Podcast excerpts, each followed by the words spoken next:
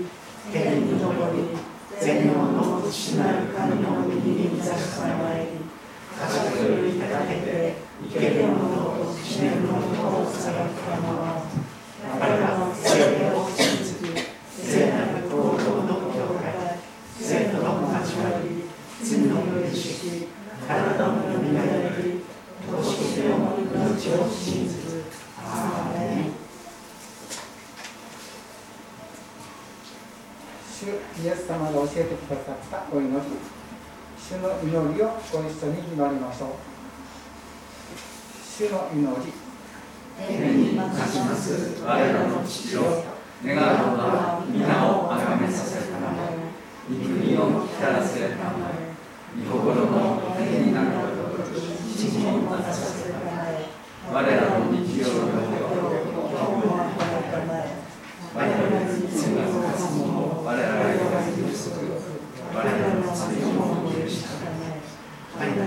心に合わせずあまりを作り出したまえ国と力と栄とは限りなく何時のものであられアーメン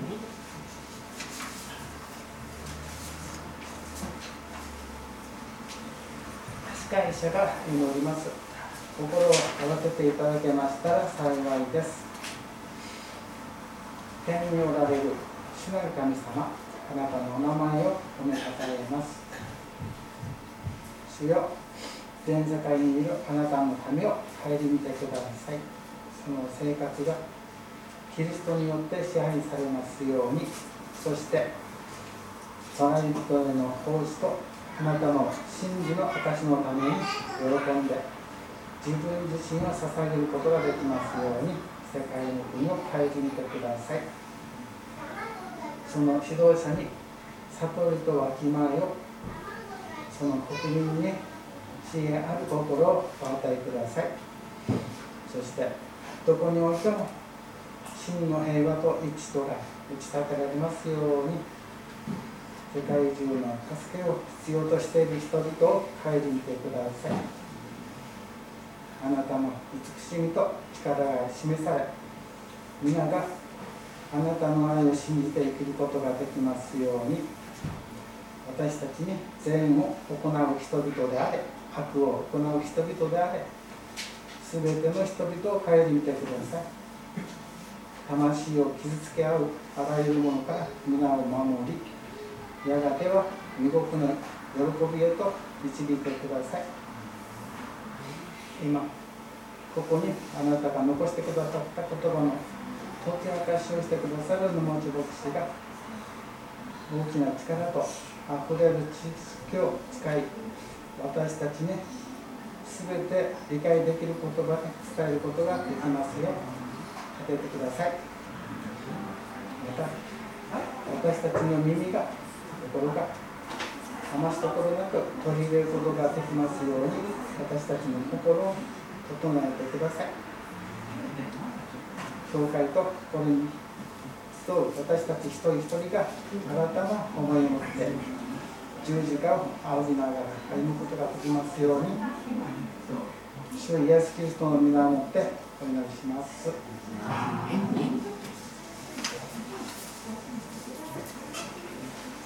もう一曲ご一緒に賛美したいと思います。賛美歌354番「飼い主我が主よ」です。「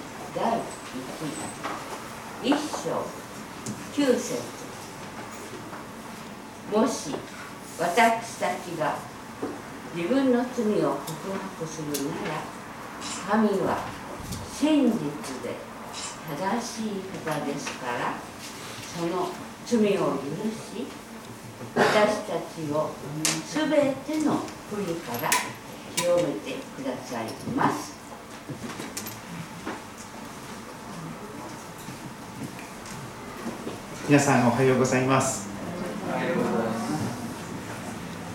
杉戸キリスト教会の礼拝にようこそおいでくださいました。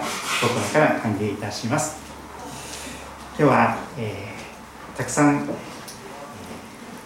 神の子供たちが共に集うことができまして感謝いたします。短くお祈りいたします。天のお父さん11月に入りました。今年もあと2ヶ月になっています。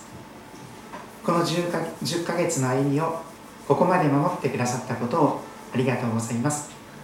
まだまだコロナが流行っていたりまたこれからどんどん寒くなってくる季節ですけれども僕たち私たちの健康を支えてください。家族の一人一人の歩みを守ってください。神様学校や職場やそれぞれのところにおいて神様あなたの守りと祝福の中であなたの祝福の中を光の中を歩んでいくことができるように助けて導いてください。イエス様のお名前によってお祈りいたします。アーメン。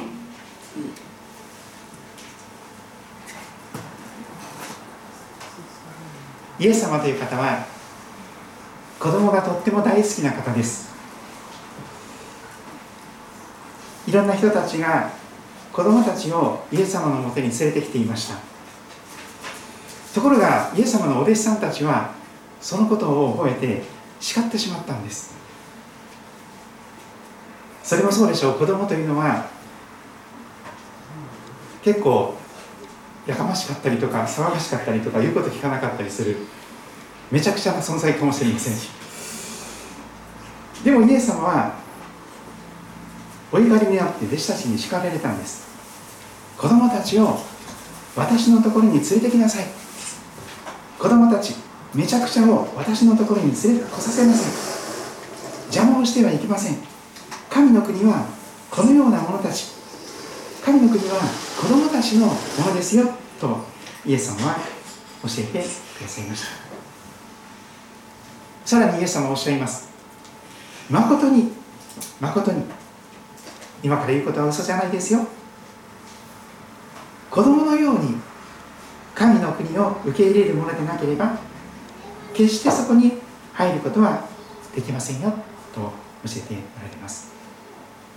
そしてイエス様は子供たちを抱き寄せてそして彼らの上に手を置いて祝福をなさっていく姿が聖書の中に記録されております。子供祝福式を今日予定しておりますけれども子供たちを私のところに来させなさいとイエス様が招いてくださっていますことを感謝いたします。考えてみますと私も含めて大人と言いながら子供のような大人が溢れているかもしれません。アダルト・チルドレンとか言われますが、えーえー、ミスター・チルドレンとかっていう人たちもいますけどもみんな子供なんですよね。子供です。でもみんな神様の子供なんです。神様の子供として光の子供として招かれております。神様はめちゃくちゃな私たちが大好きなんです。そんなイエス様のことを一緒に覚えていけたらと思っております。中法の御言葉というところがありますがそこに今日一緒に見ていきたい味わっていきたい聖書の言葉が記されております。聖書は旧約聖書と新約聖書と2つありますがその新約聖書クリスマスの後イエス様が来られた後に書き記された新しい契約の聖書。その新約聖書の一番後ろの方に近いところですがヨハネの手紙第1という手紙が入っています。昔漁師さんそしてイエス様のお弟子さんになったあの使徒ヨハネ。昔雷の子と言われて瞬間に沸かしけと言われてすごく切れやすいすごく怒りっぽい短気なヨハネさんがやがてイエス様にじっくりと育てられて愛の人に変えられてこの手紙を書きました。ヨハネの手紙は1から3までありますがその3つとも愛にあふれています。本当に愛にあふれてこの手紙を書いています。今短期で怒りっぽくて瞬間に明かしても大丈夫です。神様はそんなめちゃくちゃな私たちを愛してくださっています。ヨハネさんは手紙を書きますけれどもなぜ手紙を書いたのか。聖書をお持ちの方はそのヨハネの手紙第1の1章最初のところから順番にもう一度見ていけたらと思っております。先週も味わったところですが改めてこのヨハネの手紙第1の1章に耳を傾けていきたいと思っています。初めからあったもの。私たちは聞いたもの。自分の目でしっかりと見たもの。じーっと見つめてそして自分の手で触ったもの。すなわち命の言葉についてすなわちイエス様についてとヨハネは書き記され始めていきます。命の言葉というのはイエス様のことです。目に見える形でイエス様はこの世に来てくださいました。赤ちゃんとしてこの世に生まれてくださりそしてちゃんと分かる言葉で話してくださり目に見える形でその姿を持って体を持って立ち現れてくださいました。恐る恐るイエス様を触ることもできたんです。いや子供のようにですねもうべったべったりとイエス様にひっついて、えー、このイエス様におんぶに抱っこに状態になったそんな方も覚えます。昔私あの夏の時間にですね夏休みに小学生のプールの監視員をしたことがありますけどもそれはそれはとても楽しいアルバイトでした。子供たちがもう乗っかってくるんですよね。プールプールの中でもこううわうわうわうわって。僕も僕も僕もみたいな。あのそういう中にありますが。でもイエス様はそういう方ってあります。自分の手で触れるイエス様。自分の目でじーっと見れるイエス様。そしてちゃんとイエス様の直接の声を聞くことができる。そういう人間としてイエス様が来てくださいました。それが命の言葉です。この命が現れました。クリスマスに来てくださった命です。父なる神様と一緒におられ私たちに現れたこの永遠の命。そうなんです。イエス様は実は永遠の命なんですね。この永遠の命を私たちは確かに見たのでそれを伝えたい。イエス様のことをぜひ伝えたいというのです。ヨハネさんが手紙を書いた目的が3節に記されていきます。私たちが見たこと聞いたことをなぜ伝えるのか？なぜ手紙を書くのか？それは三位一体の神様のその光の交わりの中にあなたも加わってほしいからです。あなた方も私たちと交わりを持つようになるためです。私たちの交わりとは御父天のお父さんまた御子イエス・キリストとの交わりです。本当に親しい愛の関係その中に招き入れられていく。光の中におられる神様のその光の中に加えられていく。本当に神の家族の一員として神様と親しいその関係の中に入るためにこの手紙が書かれております。そしてそのことを通してお互いに喜びが満ち溢れる。あなたが喜ぶと私が2倍喜ぶ。本当に神様はそのような形でお互いにお互いの喜びとなるようにこの手紙を書き記しました。そして5節を見るとこの使徒ヨハネさんが語る福音と言われるメッセージがその一番おいしいところがまとめられています。ヨハネさんが語る福音とは何か。神様は光です。神様には暗いところが闇が全くないですよ。それがヨハネさんが語る福音です。私たちがキリストイエス様から聞きあなた方に伝える新メッセージは神は光です。神には闇が全くないということです。人間の親は闇だらけかもしれません。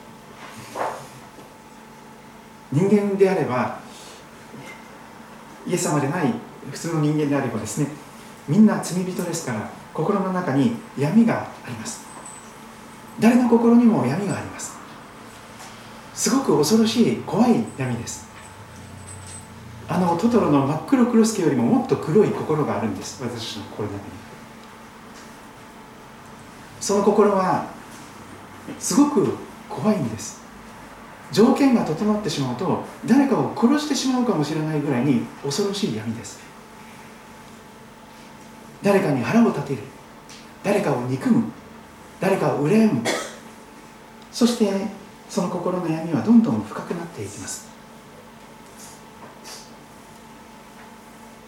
しかし神様にはそのような闇が全くないというのです。神様は表も裏もない。本音と建前を使い分けることがない。光そのものであられます。愛そのものであられます。どこを切っても神様は光です。どこを切っても神様は愛の光で満ちておられる。神様には嘘とか憎しみとか妬みとかそういう闇が全くないというのです。そして6節からヨハネさんは早速革新的なこと一番伝えたい実際の生活の中で皆さんはどんな生活をしていますか？ということを語り始めます。もし皆さんが私はクリスチャンです。洗礼を受けています。神様の子供です。神様といつも一緒に生きています。と言いながら闇の中を歩んでいるなら妬みとか憎しみとか怒りとか殺意とかもうあの人さえいなければなんであの人がいるんだみたいなそういう闇の中を歩んでいるなら私たちは偽りを言っているのであり真理を行っていませんと語られています。光の子供は闇の中を歩むことはできないのです。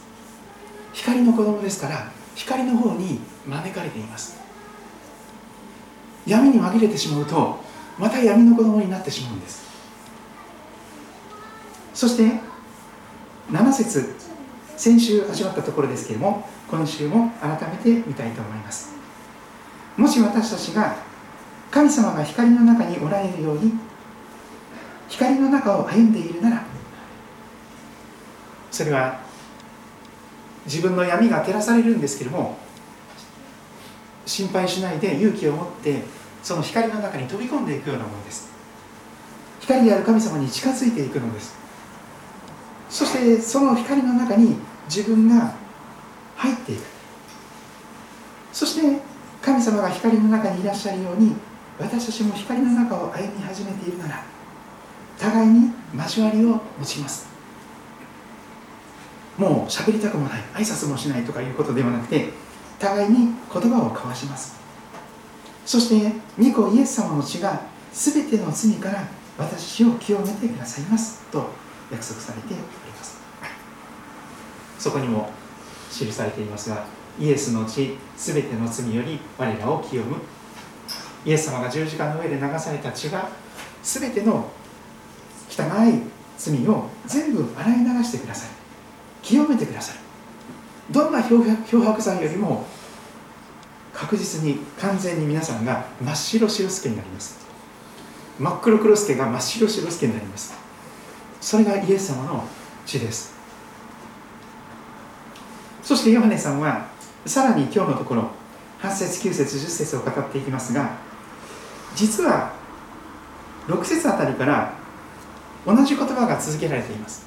もしもしもしもしもしもしもし噛むようではありませんがもし私たちがこういうことであればこうなりますというその約束がずっと続いているんです。でももし神私たちがこんなふうに歩んでいるならごめんなさいの祝福がなくなってしまいますよというのです。例えば8節。もし自分には罪がないというなら僕何も悪いことしてない。僕は悪いことしてない。僕は悪くない。とか言うんです。ね あの自分は罪がないと言い張るなら私たちは自分自身を欺いています。自分に自分で自分を嘘を自分に嘘をついています。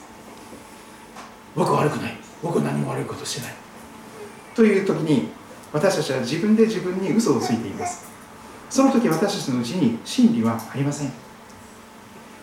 10節も同じようなことが言われます。もし罪を犯しこと犯したことがないと言い張るなら僕は悪いことしてない。絶対してない。あの人が悪いんだい。ああの人が悪くて僕は全然悪くない。悪いのはあの人だ。と言ってもし自分が罪を犯したことがないと言い張るなら神様を嘘つきにすることになるよというんです。私たちは神を偽り者神様が嘘つきだということにしてしまいますそしてその時私たちのうちに神様の言葉は消えてしまいます。自分で消え消してしまうんです。しかし9節をご覧ください。そこにごめんなさいの祝福が出てきます。ちょっと面白い題をつけてしまいましたけど。もうん子供たち少なくとも小学生なら分かってもらえるだろうと思って一生懸命あのなるべく分かりやすい言葉を選んでおりますが。もしこれもごめんなさいの祝福ももしがついています。無条件ではありません。もし私たちが自分の罪を告白するならと書かれています。とても大切な、まあ、条件といえば条件かもしれません。でももしこれをするならというそういう言葉が記されているのはとても大切なことです。それをしないならごめんなさいの祝福を味わうことができないのです。分かりやすい言葉で言いますと自分の罪を告白するというのは素直に自分の罪を認めるということです。確かに僕はあんなひどいことをした悪いことをしましたと素直に認めること。つまりごめんなさいが言える状態になるということですね。確かにひどい言葉を言っちゃったとかですね。傷つけちゃったとか。何か盗んじゃったとか。いろんなことがあるかもしれません。でももし私たちが自分の罪を告白するなら自分の罪を素直に認めてはい私は確かにそんな悪いことをしました。ごめんなさい。って言えるならということです。もし私たちが自分の罪を告白するなら素直に認めて言い表すならごめんなさいをするなら神は真実で正しい方ですからその罪を許し私たちを全ての不義から清めてくださいますと記されています。まずその私はこんな悪いことをしましたというそのその罪を許してくだされているんです。神様は本当に懐の大きな方ですからどんなひどい罪を犯してもそれを許してくださることができる方です。ごめんなさいを言うならばどんな罪でも許されるんです。その罪を許しと書かれています。それだけではありません。その後にさらにごめんなさいの祝福が続きます。私たちを全ての不義から全ての悪いものから全ての罪から清めてくださいますと記されています。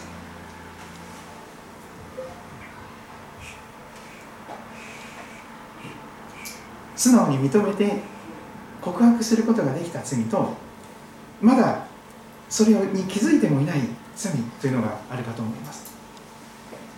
実は聖書を読みますと読めば読むほど気づいていない罪が多いなということが分かります。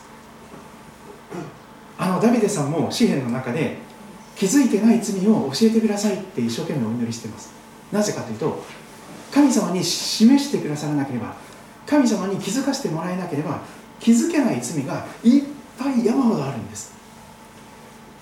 何気ない言葉で相手をぐさっと傷つける。何気ない態度で相手をものすごく傷つけてしまう。そういうことが毎日の生活の中で起こっているんです。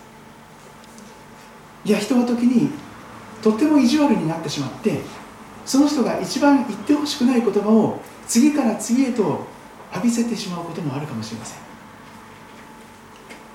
こういうことをされるのが嫌だというのが分かっていてわざとそれをしてしまう。とっても意地悪です。実は聖書が語る人間というのは全てとっても意地悪な人なんです。そして素直でありません。頑固です。大人も子供も頑固です。そんな簡単に自分の罪を認めることはできません。私は牧師さんをしているんですけれども時々自分の罪をなかなか認められなくてですね苦しい思いをすることがあります。最後の最後でごめんなさいと あの申し訳ないことをしてしまうことがあるんですけども。でもここに記されているのは私たちの思いを超えています。ごめんなさいを言うことができた罪だけでないんです。まだ気づいてなくて何をしてるか分からずにひどいことをしているのに気づいてなくてごめんなさいがとても言えるような状態でない罪がたくさんあります。でもまだ気づいていないたくさんの罪も含めてその全ての罪から不義から清められるという約束なんです。たくさん気づいてない罪ごめんなさいが言えない罪があっても大丈夫なんです。示された罪だけでも神様これは確かに私がしたことです。ごめんなさいと認めていくならば主は許しを備えてくださいます。自分の罪を告白するならばそれは光の中に歩み出ていくことです。自分が確かにそういう悪いことをしましたということを認めるということは光の中に自分が出ていくことでしょう。その時にまず神様からの許しが与えられます。あなたの罪は許されたという神様の許しの宣言を受けることができるでしょう。そして心が平安になるんです。あ神様は私の罪をとってもひどいことをしたけれども許してくださった。そうしますと誰かを傷つけていたような時その人にもごめんなさいが言えるようになるんです。互いに交わりを回復していきます。もう口も聞きたくない。会いたくもないっていう人が時にいらっしゃるかもしれません。いや神様はどこにいらっしゃっても皆さんにとって苦手な人どうしても受け入れがたい愛しがたい許しがたい人を何人かはそばに置いておかれるでしょう。しかし和解を神様との関係が回復していくならば人と人との関係も仲直りへと導かれるのです。一緒に天国で永遠を過ごすために今ここで互いに愛し合うこと互いに許し合うことそれを学ぶ学校がこの人生なのであります。もし私たちが光の中におられるように神様が光の中を歩んでいるなら互いに交わりを保ち持ち御子イエスの血が全ての罪から私たちを清めてくださいます実はこのごめんなさいの祝福はイエス様の十字架にかかっています。教会に来るといろんなところに十字架がありますね。これは神様のあなたに対する愛の印です。どれぐらい神様があなたを愛していらっしゃるのか。イエス様は両手を広げて両手いっぱいの愛をあなたに届けようとされています。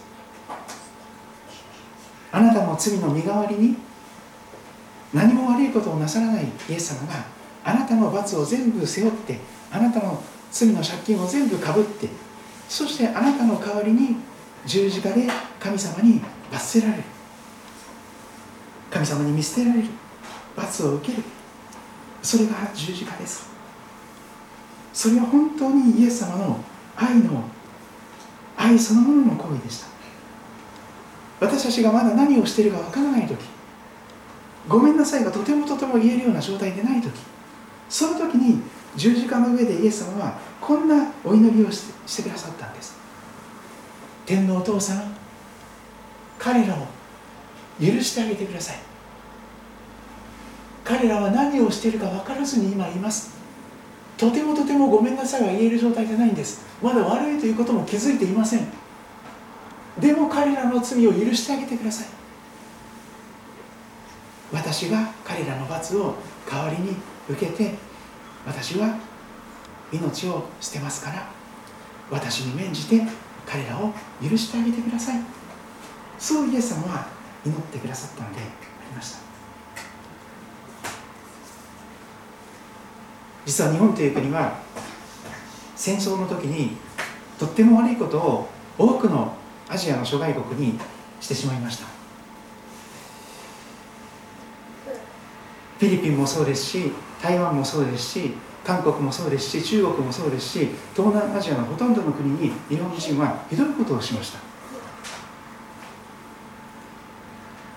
私の生まれて初めての海外旅行は韓国というところに旅をしました。ソウルに近いところにチアモリ教会というところがあります。そこは教会なんです。でも日本人は昔教会のメンバーを騙して集まってください教会の中に集まってくださいって騙しておいてそして教会に外から出れない出れないように板を張ったりとかですね出れないようにしてそしてその教会に火を放って神の家族を全部焼いてしまった。教会の建物ごとクリスチャンを焼いてしまった。そんな教会があるんですよ。私はその時自分が日本人だということをすごく意識しました。日本人ってどんだけひどいことをしたんだろうか。クリスチャンを教会に集めておいて教会ごと焼いてしまうなんてなんてひどいことをしてしまったんだ。とんでもないことだ。でもその新しく建てられた教会の建物の中にはあのイエス様の十字架の祈りの言葉が記されていたんです。父を彼らを許してあげてください。彼らは何をしているのか自分で分からずにいるのです。日本人がごめんなさいを言う前に韓国の人たちは許してそして祝福してそしてたくさんの宣教師やたくさんの祈りを日本に注ぎ続けてくださっています私たちには大人も子供も気づいていない罪が山ほどあるでしょう。本当に何気ない一言でどれだけ多くの人を傷つけることができるか。そのたった一言の言葉で人を殺すこともできますよ。本当に。その言葉で自ら命を絶たなきゃいけなくなってしまう人多いんです。言葉における殺人は日常茶飯事でしょう。しかし何をしているかわからない。気づいていない罪が多い。ごめんなさいがとても言えない。そんな私たちのために。十字架の上で私たちがごめんなさいを言う前にイエス様は許しを。備えてくださったんです。ごめんなさいに先立つ。イエス様の許しを。その大きな十字架の愛を知っていくならばその時初めて私たちは素直に神様ごめんなさい。私は神様を神様ともせずにまるで自分が神様のようにとっても偉そうにしてました。ごめんなさい。そう神様の前にへりくらることができるようになっていくでしょう。そして私たちは自分を神様とするそんな恐ろしい罪の中で歩みを続けています。でも私たちが自分の罪を告白するなら素直に認めてごめんなさい言うなら神様本当に憐れみ深いお優しい愛のある方ですからその罪を許してくださいます。それだけではありません。全ての罪からあなたを清めて光の中へと招いてくださることであります。クリスチャンになったから選定を受けたからそれでも罪を犯し続けます。そうです。私たちは毎日やっぱり悪い子供なんです。言うこと聞かなくて頑固でそして自分のことは棚にあげる病なんです。人に責任をなしりつける病なんです。でもそれでも神様は導きの中で罪を示してください。ます気づかされますその時にぜひ素直に正直に神様の前にお祈りをしてください。確かに神様私は悪いことをしました。ごめんなさいと神様にイエス様に祈る。そのような時を持っていただけたらこのごめんなさいの祝福があなたのものとなっていきます。それぞれにお祈りする時を持っていきたいと思います。